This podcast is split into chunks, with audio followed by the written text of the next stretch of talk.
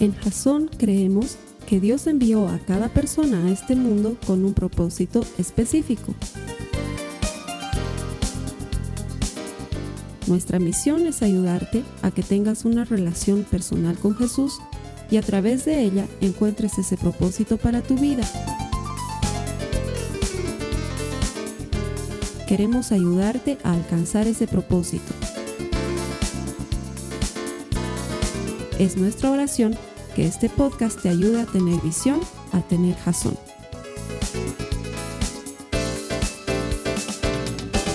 Bienvenido a Jazón, como todas las semanas. Gracias por conectarte. No sé desde qué parte del planeta estés conectado, pero sí sé una cosa, que todo el que encuentra a Dios encuentra vida. Y esperamos, oramos que encuentres vida por medio de la eterna palabra de Dios en el mensaje que hemos preparado para ti y que está dando inicio a una nueva serie. Así que gracias por estar conectado, gracias por venir a Jason virtualmente, que el Señor te devuelva ese sacrificio, ese esfuerzo en bendiciones para tu vida. Bienvenido. A las personas que me acompañan aquí todas las semanas, todos los domingos a predicarle a los miles que se conectan a través del Internet, que el Señor les bendiga. De mi parte, dale una bendición al que está a tu lado, dile bienvenido a la iglesia, gracias por estar aquí, que el Señor te bendiga.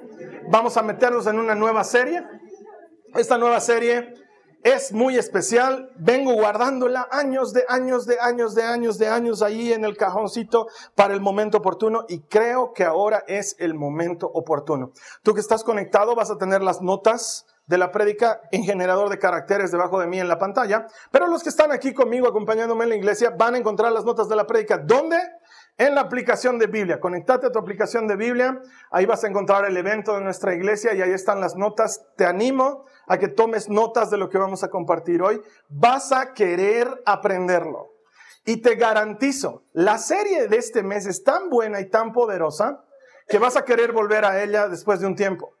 Te va a servir no solo ahora, pero te va a servir de aquí a un tiempo. En algún momento vas a necesitar volver a ella. Y te voy a explicar por qué. Esta serie se llama Josué, cuando todo cambia. Es una serie que va a estar basada obviamente en la vida y en la historia de Josué, el líder de Israel que sucedió a Moisés después de vagar 40 años en el desierto. Y el, resto del título de la serie te dice todo, cuando todo cambia. Es una serie en la que vamos a aprender desde la palabra de Dios cómo vivir el cambio en nuestras vidas. ¿Y por qué creo que vas a querer volver a ella? Porque los seres humanos somos amantes del status quo. Nos gusta que las cosas sean siempre como siempre han sido. Nos gusta que las cosas se mantengan siempre de la misma manera y cuando te cambian algo te genera resistencia. Y no sé si ahora estás viviendo en tu vida personal un momento de cambio. Como iglesia, sí, estamos viviendo un momento de cambio y un momento de cambio grande, a veces incómodo, pero muy importante. Y es ahí cuando necesitas entender cómo trabaja Dios y cómo opera su espíritu durante los cambios. Y si no estás viviendo un cambio en tu vida, Créeme que vas a querer volver a esta serie de que un tiempo cuando tu hijo se vaya de casa porque se fue a estudiar otro lado, o vas a querer volver a escuchar esta serie cuando pierdas algún ser querido y haya muerto y estés viviendo ese cambio, o vas a volver a esta serie cuando esa que tanto te decía que te amaba te haya roto el corazón y te des cuenta que todo ha cambiado, vas a querer volver a este momento.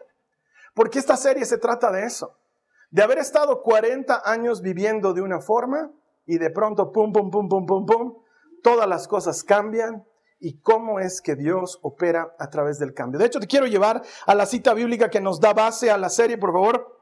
Si me puedes acompañar en tu Biblia, Josué en el capítulo 1, el verso 9, y me vas a ayudar a leerla, por favor. Los que están ahí conectados tienen las notas debajo de mí. Dice, mi mandato es, sé fuerte y valiente.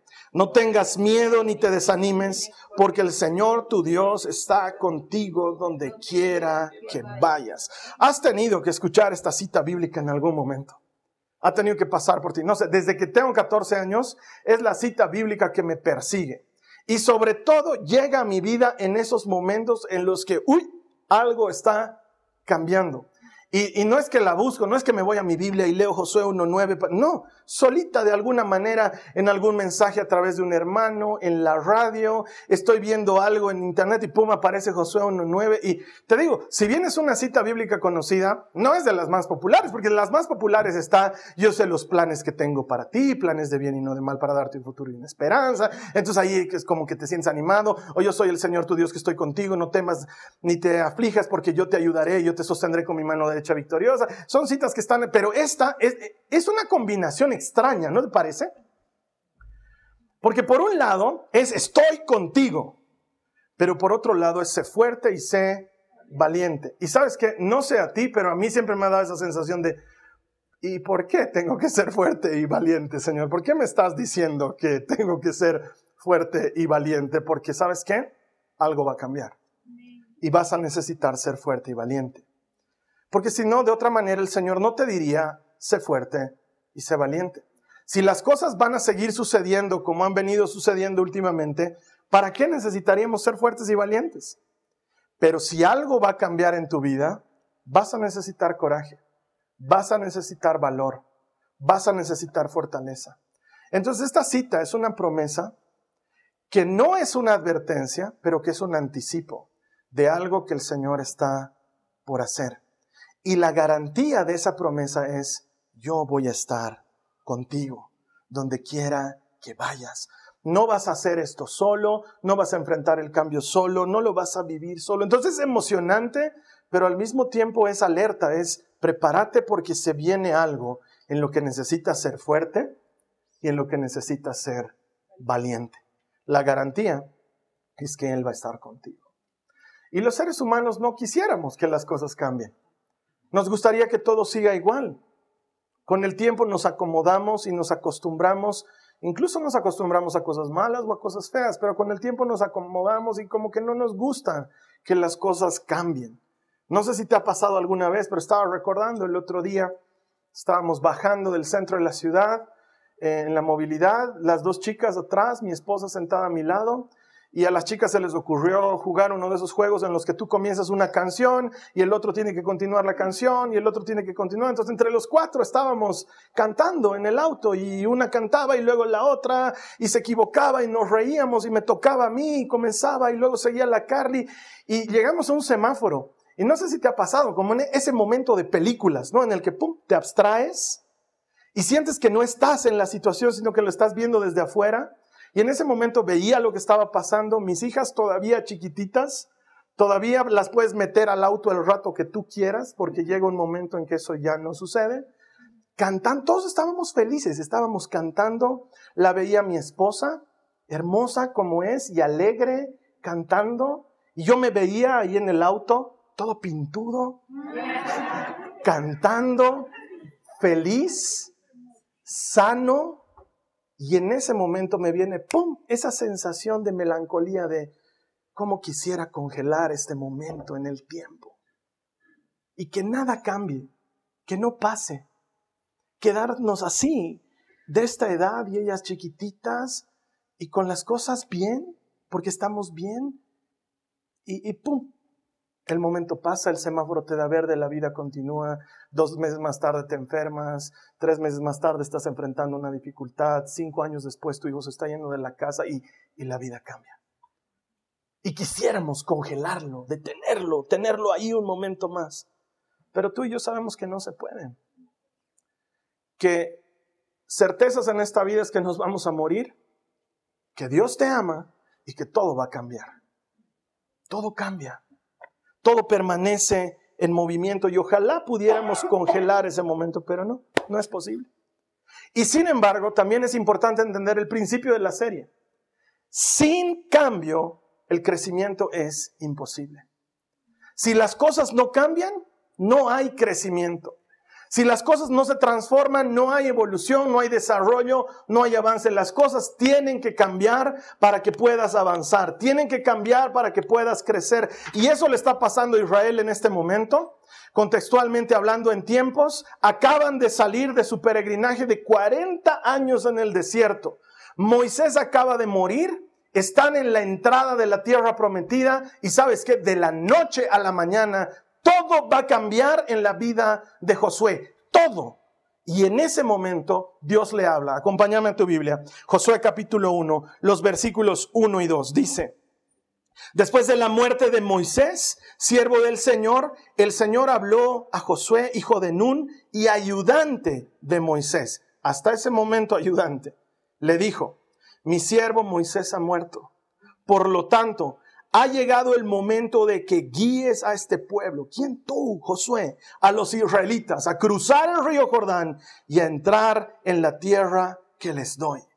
En ese mismo momento todo cambia para Josué y para los israelitas. Y va a ser fuerte y va a ser difícil y nos va a mostrar cómo podemos vivir a través de los tiempos de cambio en nuestras vidas porque todos vamos a pasar por algún momento de cambio.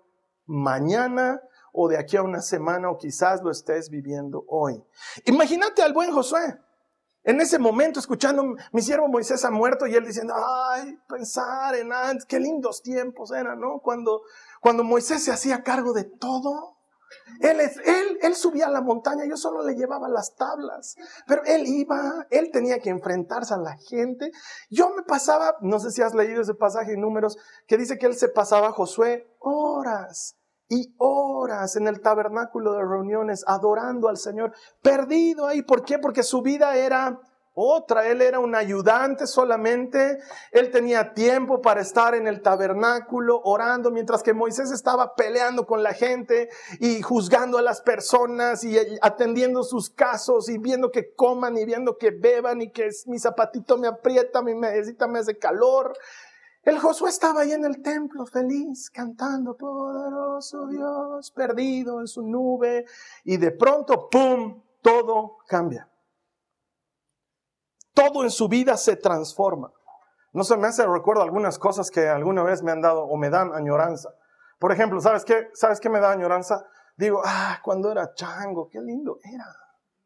Qué lindo era. Yo decía, no tengo tiempo. Mentira, tenía todo el tiempo del mundo. ¿Saben qué? Los changos, los que todavía están en universidad, changos les decimos aquí en Bolivia, no a los monos, sino a los jóvenes, es que en México le dicen chango al mono, aunque son medio monos algunos.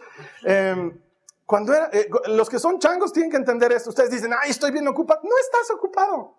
Ay, es que no tengo tiempo. Tienes todo el tiempo del mundo, porque ¿sabes qué es lo único que haces? Estudias en la U. Es la cosa más fácil de la vida. Uno dice, ay, qué difícil había sido la U. no sabes lo que es vivir, todavía no te ha tocado. Yo añoro esos tiempos, digo, pensar que llegaba a mi casa y jugaba PlayStation.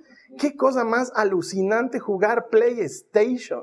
Yo me acuerdo que con mi hermano nos metíamos al PlayStation horas y de flojos, porque estábamos muy ocupados, no teníamos tiempo, no podíamos prepararnos algo para merendar a la hora del té. ¿Sabes qué hacíamos?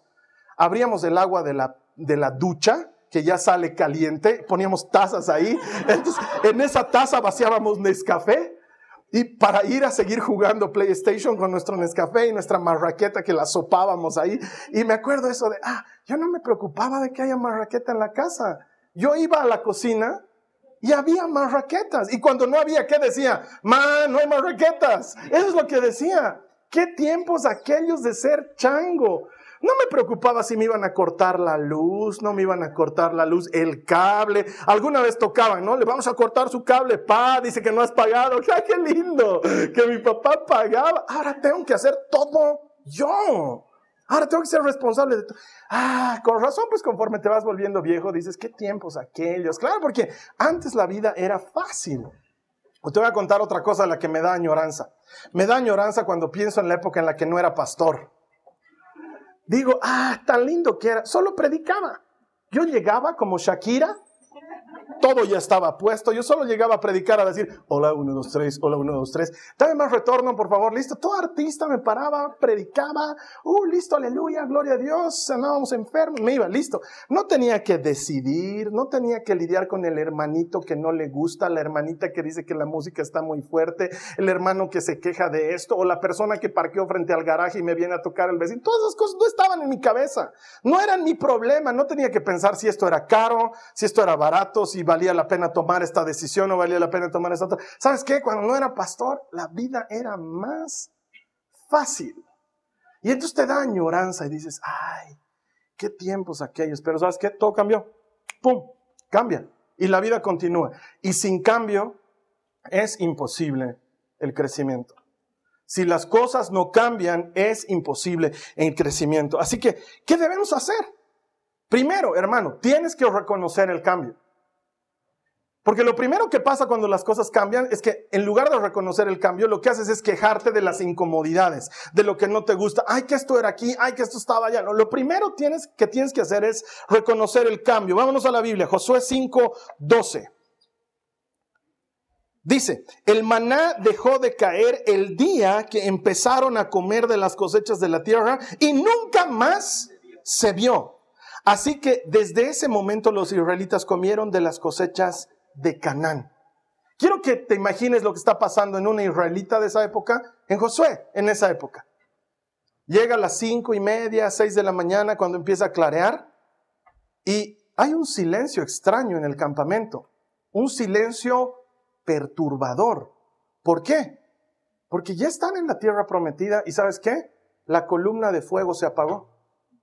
No hay el ruido del fuego. Ese ruido los ha acompañado 40 años y se han acostumbrado a que si salían de noche ahí estaba la columna de fuego y que si salían de día la columna era de nube. Estaban acostumbrados, pero una mañana no hay ruido. Todo está en silencio. Josué se despierta y dice, ¿me he muerto? No, no, sigo aquí. Ve sus cosas, ve su carpa, todo igual. Abre la puerta de la carpa, busca la columna, no hay la columna. La columna se fue. Estás en la tierra prometida. Entonces se acuerda y dice, ah, estamos en la tierra prometida, qué lindo, tanto hemos esperado estar en la tierra prometida. Mm, ya se hambre. Como que quisiera, esta vez tengo ganas de unos, no sé, pues unos pastelitos de maná, con unos cuñapecitos de maná y tal vez un rollito de maná. Y sale con su tacita a buscar maná al borde de su carpa y dice, ah, estos choros, ¿quién se ha robado mi maná? Entonces, a ver, iré a la carpa de Caleb a ver si él. No, hay Y empieza a caminar y se da cuenta que son decenas de centenas de israelitas que están con sus frasquitos buscando maná en el piso. ¿Y sabes qué ha pasado? No hay maná. Se acabó. Y nunca más lo habrá. Y de pronto eso que era normal y frecuente ha cambiado. Y vienen dos mujeres y le dicen a Josué, Josué, esta mujer se ha llevado de mi carpa unas maderas que nosotros utilizábamos en las noches. Y la mujer dice, las maderas eran mías, además ella me debe plata. Y Josué dice, pucha, arreglen pues sus problemas entre ustedes. ¿Dónde está Moisés? No hay Moisés. Moisés se ha muerto. ¿Y quién se va a encargar de esto? Ah, yo me tengo que hacer cargo. Y ni siquiera he desayunado. Y no hay columna de nube. Por lo menos miré enjuagar la boca saca su jarro y va en busca de la peña de Oreb a ver si hay un poquito de agua. Ah, no hay peña de Oreb. No hay agua que salga de la roca. Hay un estanque ahí de agua medio pantanosa que tienes que sacar, hacer hervir y tienes que empezar a velar por ti. ¿Por qué? Porque todo ha cambiado. ¿No te ha pasado en algún momento? Que te mueve en el piso y sientes que todo ha cambiado. Es el que se fue tanto, se envalentonaba. Me voy a ir de la casa, mamá, me voy a ir de la casa. Se va y después de una semana se da cuenta que la ropa no se lava solita, ¿no? Y te das cuenta y dices, ah, en mi casa mi mamá me lo lavaba, mi ropita, pero no, soy, soy orgulloso. Entonces al final, y la mamá encima se conduele, ¿no? ¿Eh? Una semana más tarde, hijito, ¿te lo están lavando tu ropita? sí, mamá, sí, porque si quieres puedes traer a la casa. Ah, yo veré pues, mamá, finalmente. Pero al final del día está con su canasto de ropa ahí porque quieres que de alguna manera las cosas vuelvan a ser como antes. Pero no, ya cambió. O has cambiado de trabajo. Estabas acostumbrado a trabajar en cierto lugar, con cierto grupo de personas, ya te habías conectado, ya habías hecho amistades, pero te ofrecieron una cosa mejor y decidiste cambiar de trabajo y lo aceptaste y ahora queda más lejos, ahora tienes que tomar dos movilidades, ahora no tienes la computadora que tenías antes, ahora los compañeros de trabajo son hostiles y de pronto te das cuenta que todo ha cambiado, que ya no es lo mismo. O los que son papás de hijos pequeños. Desde el momento en que nace tu bebé, tu vida cambia para siempre y nunca más, así como dice que nunca más hubo maná, nunca más vuelve a ser la misma.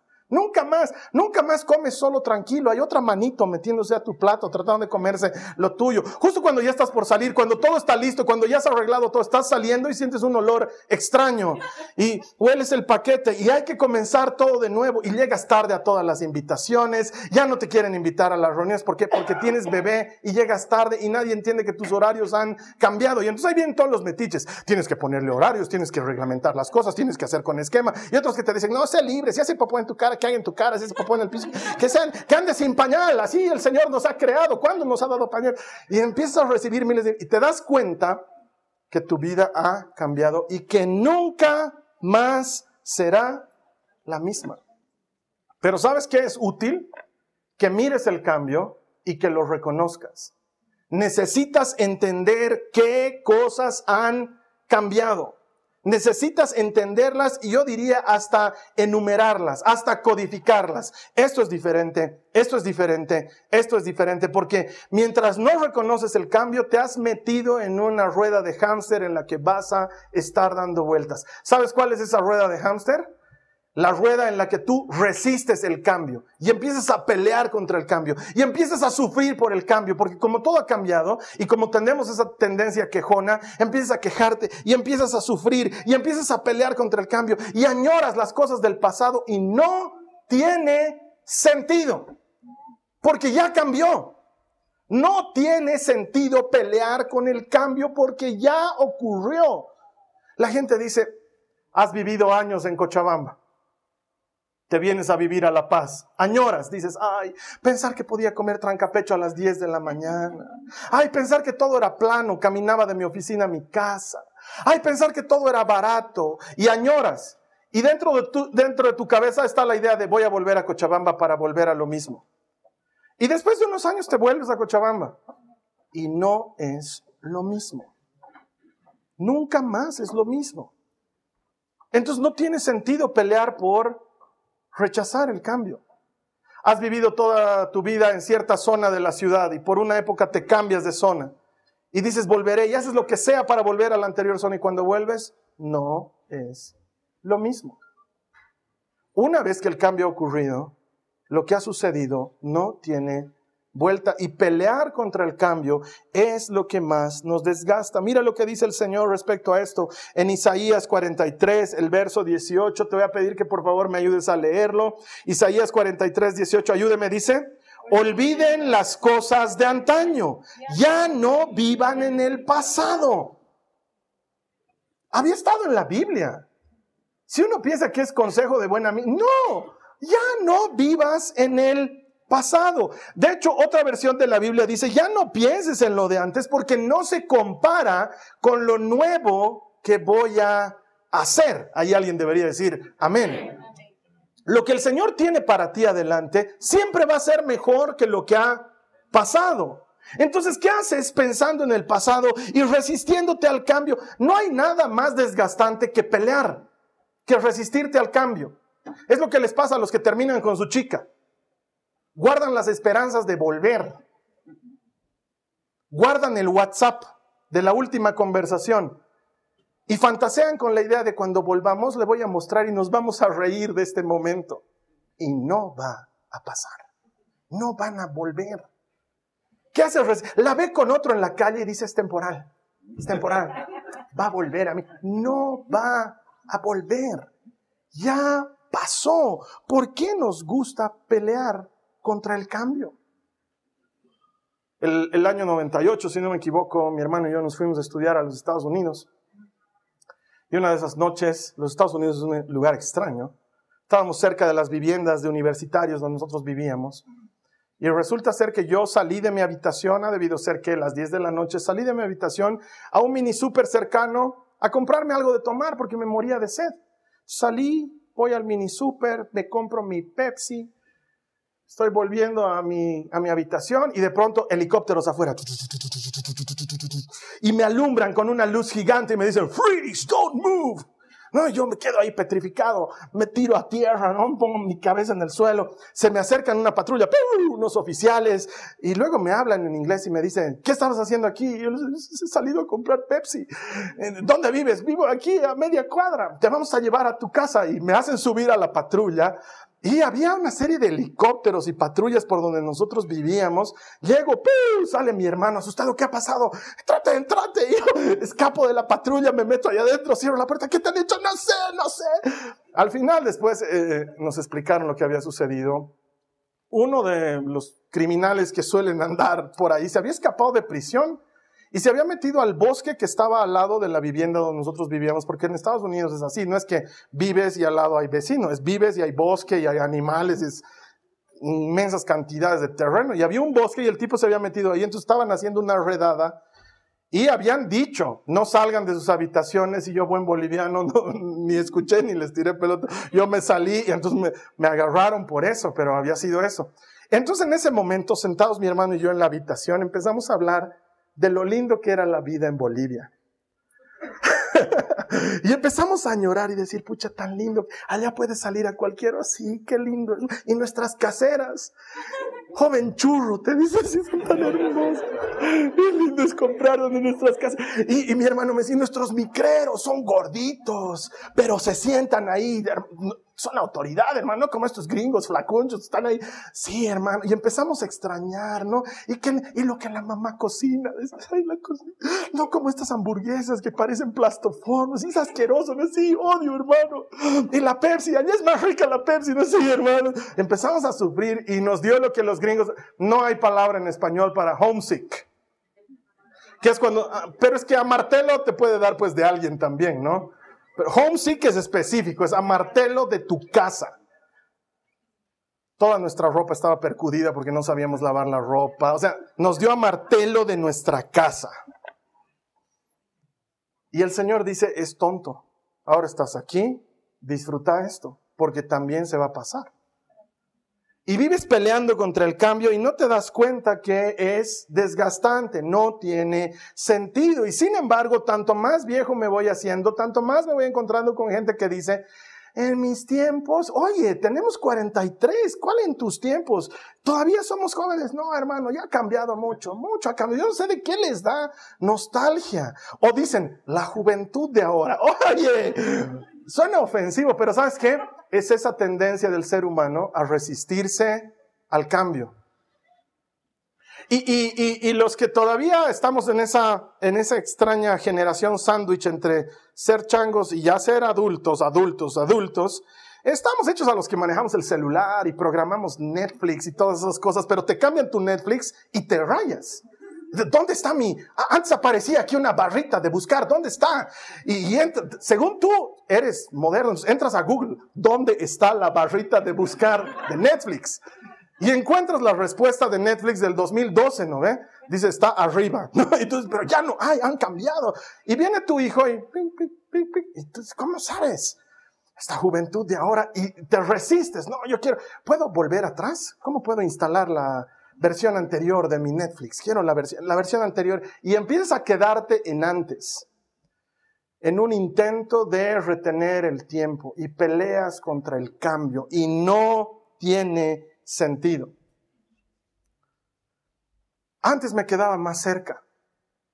Antes en una sola movilidad llegaba. Antes a la vueltita ahí estaba. Y antes ya no es, cambió. Móvete pero sigues resistiendo, sigues peleando. Peleas de pareja, recién casadas. Eh, mi mamá no le pone zanahoria a esto. Tu mamá, papito, listo, pasó. Ya no comes con tu mamá. Superalo. Pero es que sigues resistiendo. No, toda la vida. Voy a pelear, pues, porque para mí esto no tiene zanahoria. No se hace con zanahoria. ¿Qué vas a hacer? ¿Te van a recibir en tu casa? Hasta cuando vuelvas a tu casa, ya no es lo mismo. Ya ni es tu casa. Pero seguimos peleando, resistiendo. Mamá, no me lo vas a mover mi dormitorio, me lo vas a dejar tal como está. Pero hijito, te estás casando. Sí, pero algún rato voy a volver también. Me lo vas a dejar, no me lo vas a tocar. Y vives en traslado. Tres de tus camisas están en tu mamá, tres de tus camisas están en tu nueva casa. Tu esposa te dice, ¿por qué no usas esa camisa roja bonita? Ah, es que está donde mi mamá. ¿Y qué hace donde tu mamá? Ándate pues a vivir donde tu mamá. Y ahí vienen todos los problemas. ¿Por qué? Porque sigues resistiendo al cambio. Mira, el otro día, en una de las oficinas con las que trabajo, resulta ser que es una de esas oficinas bien vanguardistas, les han puesto una sala de masajes. Para que los empleados cuando se sientan estresados vayan, hay una fisioterapeuta que les hace masajes para que se desestresen. Nadie usa. Nadie usa. Excepto uno de los ex empleados con el que me encontré el otro día. Le digo, oye, fulano, ya no estás en tal lugar trabajando. No, hermano, te cuento que estoy en otro. ¿Y cómo te está yendo? Más o menos, ¿no? Hay, valoras recién, ¿no? Hay rescatas en el otro lado, hasta sala de masajes teníamos, ¿te han contado? ¿Y alguna vez lo has usado? No, nunca, pero ahora unas ganas, hermano. ¿Qué haces pensando en lo que fue? No tiene sentido. En mi anterior oficina tenía ventana hacia, hacia la calle, ahora ni ventana tengo. En tu anterior oficina ya no tienes. ¿Qué haces pensando en el pasado? No tiene sentido. Es la lucha más desgastante. Y mientras más te resistes, más sufres. ¿Por qué se ha casado mi hija con ese desgraciado? ¿Por qué se ha casado con ese? Vas a ver, van a terminar, va a volver. Pero ¿quieres que tu hija se divorcie? Es preferible divorciada que, esté con ese desgraciado, que la separa de la familia. Ya se casó. Aceptalo. Nunca lo voy a aceptar sobre mi cadáver. Y la gente se muere. La gente se muere y nunca aceptaron al desgraciado. Y el desgraciado sobrevive a ellas. Y te has pasado toda la vida resistiendo ese cambio, peleando contra ese cambio. No tiene sentido. Pensar en el pasado te produce dolor, te lastima. ¿Qué sacas de bueno de pensar en el pasado? Produce dolor. Es más, el Salmo 42, verso 4 lo ilustra de una manera poderosa. Mira cuán deprimido estaba el salmista por pensar en el pasado. Se me destroza el corazón al recordar cómo solían ser las cosas. ¿No se parece a lo que nosotros decimos?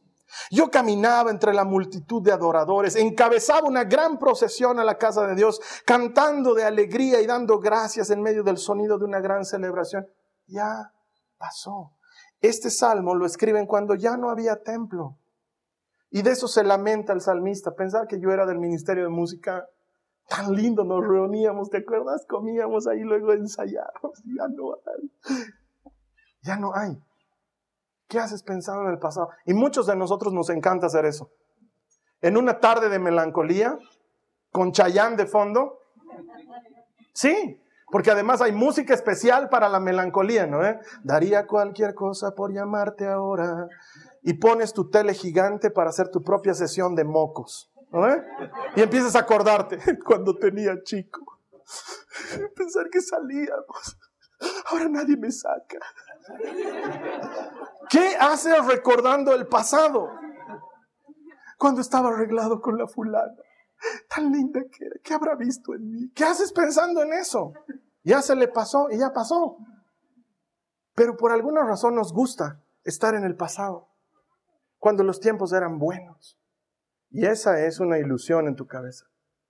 Y es algo en lo que Dios no quiere que pases tiempo. Porque hermano, hermana, lo mejor está por venir.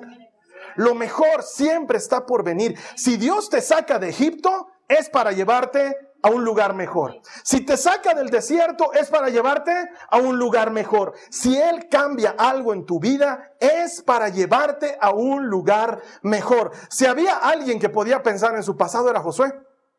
Él había estado en Egipto. Él sabía lo que era ser esclavo. Él había comido las famosas cebollas que tanto extrañaban los israelitas en el desierto. Pero también vivió en el desierto y sobrevivió al desierto y comió maná y comió codornices y bebió agua de la roca y vio grandes milagros y prodigios y otra vez le cambian todo. Él podía sentarse al borde del camino y llorar y decir, ¿por qué todo cambia? ¿Por qué Moisés se tiene que morir? ¿Por qué Aarón no tiene que seguir vivo? ¿Por qué tengo que hacerme cargo de todo yo? Y pensar que esto era tan lindo y pensar que no puede ser porque te destroza tu vida. Pero ¿qué hizo Josué? Puso sus ojos en lo que estaba al frente. ¿Qué hizo Josué? Le creyó a Dios. Este es ese momento en el que tú y yo le creemos que lo que viene es mejor que lo que pasó. Tiene que ser, si no, Él no nos hubiera movido. Cuando algo cambia es porque algo mejor viene. Mira cómo lo dice Pablo en Filipenses 3 en el verso 13. No, amados hermanos, no lo he logrado, pero me concentro únicamente en esto. Y ahora sí quiero que me ayudes a leer. Olvido el pasado y fijo la mirada en lo que tengo por delante. Y así avanzo hasta llegar al final de la carrera para recibir el premio celestial al cual Dios nos llama por medio de Cristo Jesús. ¿Qué se hace con el cambio? No lo rechazas, no peleas con él, lo abrazas. Lo abrazas, no lo aceptas. Porque aceptar es tener ese, ese hijo ilegítimo comiendo en la esquina de tu cocina, ¿sí? Le he aceptado, pero todavía no es mi hijo. No, lo abrazas. ¿Qué haces con el cambio? Lo abrazas, lo vuelves tuyo. ¿Y sabes cómo? Te voy a dar dos tips bíblicos muy sencillos de cómo abrazas el cambio. Lo primero que haces, te vuelves agradecido por lo nuevo, por todo lo que ha cambiado. Es que Carlos Alberto, mi trabajo ahora queda muy lejos. Gracias Señor porque tengo este trabajo. Gracias Señor por esta nueva oportunidad. Gracias Señor por estos nuevos compañeros de trabajo. Gracias Señor que has cambiado mis aires. Ya estaba cansado, ya me había fatigado. Gracias Señor por esta nueva oportunidad. Y te muestras agradecido.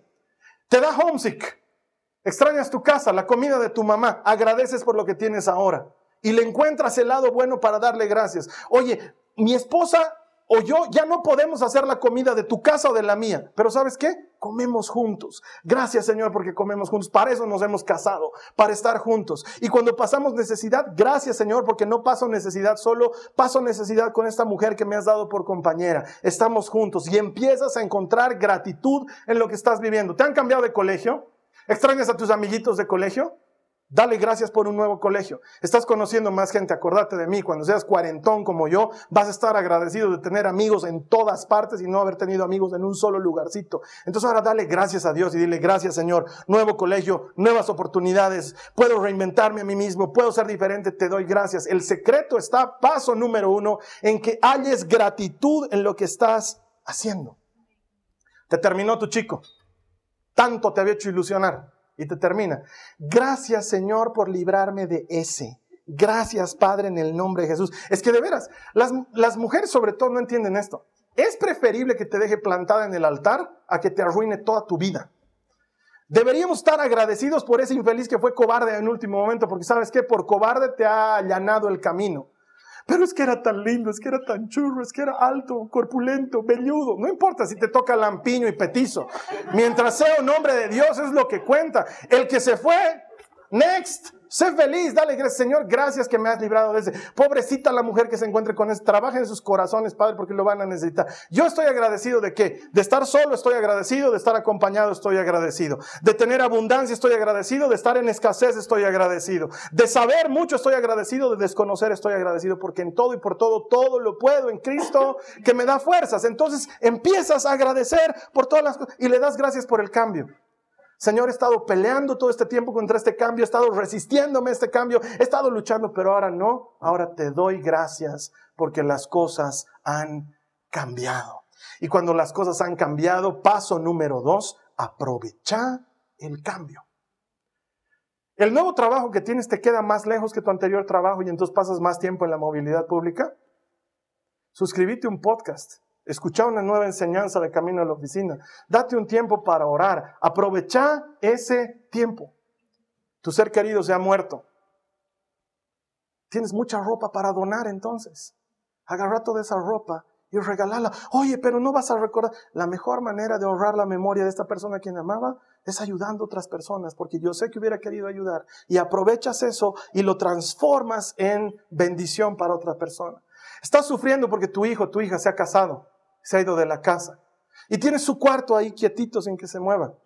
Cambia las cosas. Volvelo a tu gimnasio, que buena falta le hace a tu panza. Y empezá ahí a hacer ejercicios. Y cuando tu hijo, tu hija venga y te diga, mamá, has movido mi cuarto, hijito, tú tienes tu cuarto en tu casa con tu esposa. Este cuarto ahora es mi gimnasio, o este cuarto ahora es mi estudio, o es mi sala de televisión, o es mi centro especializado de alto espionaje desde donde veo que tu hermano que todavía no ha sido de la casa no esté haciendo macanas. No importa, volvelo algo, aprovecha el cambio. No sé si me estás entendiendo. Da gracias al Señor por el cambio y aprovecha el cambio. Da gracias al Señor por el cambio y haz algo nuevo con el cambio. No te quedes ahí llorando por lo que fue, porque sabes que ya fue. Ya pasó, tú abrazas el cambio, le das gracias al Señor por el cambio y aprovechas ese cambio en tu beneficio y le sacas el mayor provecho.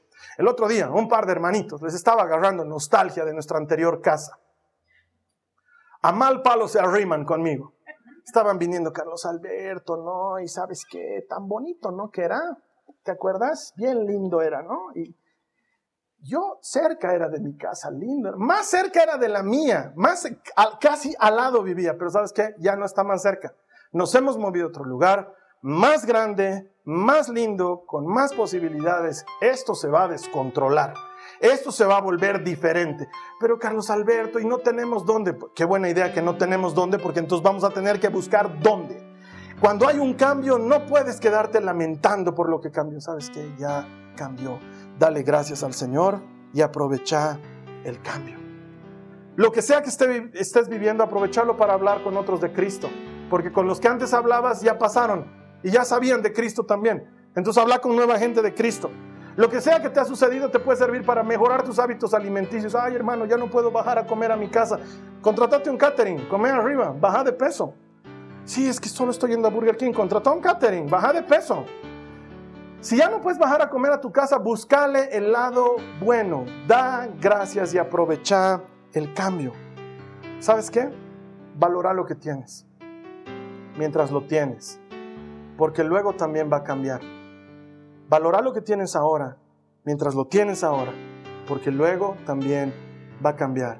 La gente de Israel se quejaban del maná. ¿Qué es esto? Por eso se llama maná. Maná significa, ¿qué es esto? Y de un día al otro el maná dejó de caer. No sé a qué estás acostumbrado, pero hasta te quejas. Estás acostumbrado a tu oficina, pero lo odias a tu jefe, Estás acostumbrado a tu matrimonio, ya no lo aguantas a tu marido. Estás acostumbrado al dolor de espaldas, pero has aprendido a vivir con el dolor de espaldas. Y cuando viene el cambio, luego extrañas. Y cuando viene el cambio, luego valoras. ¿Sabes qué? Dale gracias a Dios por lo que tienes hoy. Ese trabajo que no te gusta. Ese marido con el que tienes que reconstruir una relación. Esa espalda que te avisa que necesitas ir al médico. Abrázalo. Agradece y aprovecha porque resistirse al cambio es la cosa más tonta que puedes haber hecho. Hermano, hermano, esta serie se trata de eso, de que lo mejor está por venir. Pero ¿sabes qué? Josué va a tener que descubrir que eso mejor que estaba por venir lo iba a tener que conseguir él a mano limpia. Lo único que Dios le había prometido es, vas a ganar, pero vas a tener que hacerlo tú. Durante este mes nos vamos a dedicar a hablar de eso. Quiero que entiendas esto, que sin cambio el crecimiento es imposible, pero también que cada vez que viene un cambio, Dios está detrás de ese cambio. Puedes estar seguro de que todo cambio que Dios permite en tu vida ha pasado antes por el filtro de su amor y Él ha visto que es bueno y por eso lo ha permitido para tu vida. Quizás no estés en ese momento y entonces vas a querer volver a esta prédica. Va a estar ahí guardadita en el internet para cuando la necesites pero cuando la necesites, echa mano de ella. Porque contra el cambio no se pelea, al cambio se lo abraza. Te voy a invitar a que cierres tus ojos ahí donde te encuentres y vamos a orar. Si Josué hubiera resistido ese cambio, él nunca hubiera sido el libertador y el conquistador que fue para Israel. Hubiera seguido a la sombra de Moisés. Moisés tenía que morir para que Josué sea un gran líder. Había que pagar un precio horrible y enorme para que el propósito de Josué se cumpla. Y vas a perder muchas cosas en la vida y va, a pasar mucha gente importante en tu vida, pero tiene que pasar en miras de que alcances el propósito que Dios tiene para ti. Así que, aunque el cambio sea doloroso, le vamos a entregar ese cambio ahora al Señor. Yo te invito a que con tus ojos cerrados hagas esta oración conmigo y le digas, Señor Jesús, me abro al cambio. Te entrego todas estas cosas que están cambiando en mi vida y entre los míos. En el nombre de Jesús. Hermano, hermana, presta atención a lo que vas a decir. En el nombre de Jesús, abrazo este cambio y te doy gracias por él. Sé que es bueno, que lo mejor está por venir. Hazme fuerte y valiente para conquistar aquellas cosas que tú has preparado de antemano para mí. Abrazo este cambio. Te agradezco por él y voy a sacarle provecho. En el nombre de Jesús. Amén. La siguiente semana vamos a seguir con Josué cuando todo cambia y vamos a ver qué cosas más nos enseña el Señor para conquistar aquellas promesas que Él ha preparado de antemano para nosotros. El cambio se viene, está entre nosotros, pero el cambio es bueno. Y si Dios te ha dicho que va a estar contigo, ¿qué garantía más necesitamos? Si Dios es por nosotros, ¿quién contra nosotros? Te voy a estar esperando aquí la siguiente semana y en tanto tú y yo nos volvamos a encontrar, mi oración, mi deseo es que tengas una semana bendecida y que en ella encuentres que todo el que encuentra a Dios encuentra vida. Espero aquí la siguiente semana. Esta ha sido una producción de Jason Cristianos con propósito. Para mayor información sobre nuestra iglesia o sobre el propósito de Dios para tu vida, visita nuestro sitio web www.jason.info. Allí encontrarás muchos recursos para animarte en tu relación con Dios, enseñanzas, nuestro blog, prédicas y mucho más. Te lo deletreamos www.jazon.info. También puedes visitarnos en nuestro sitio en Facebook www.facebook.com barra Que Dios te bendiga abundantemente. Muchas gracias.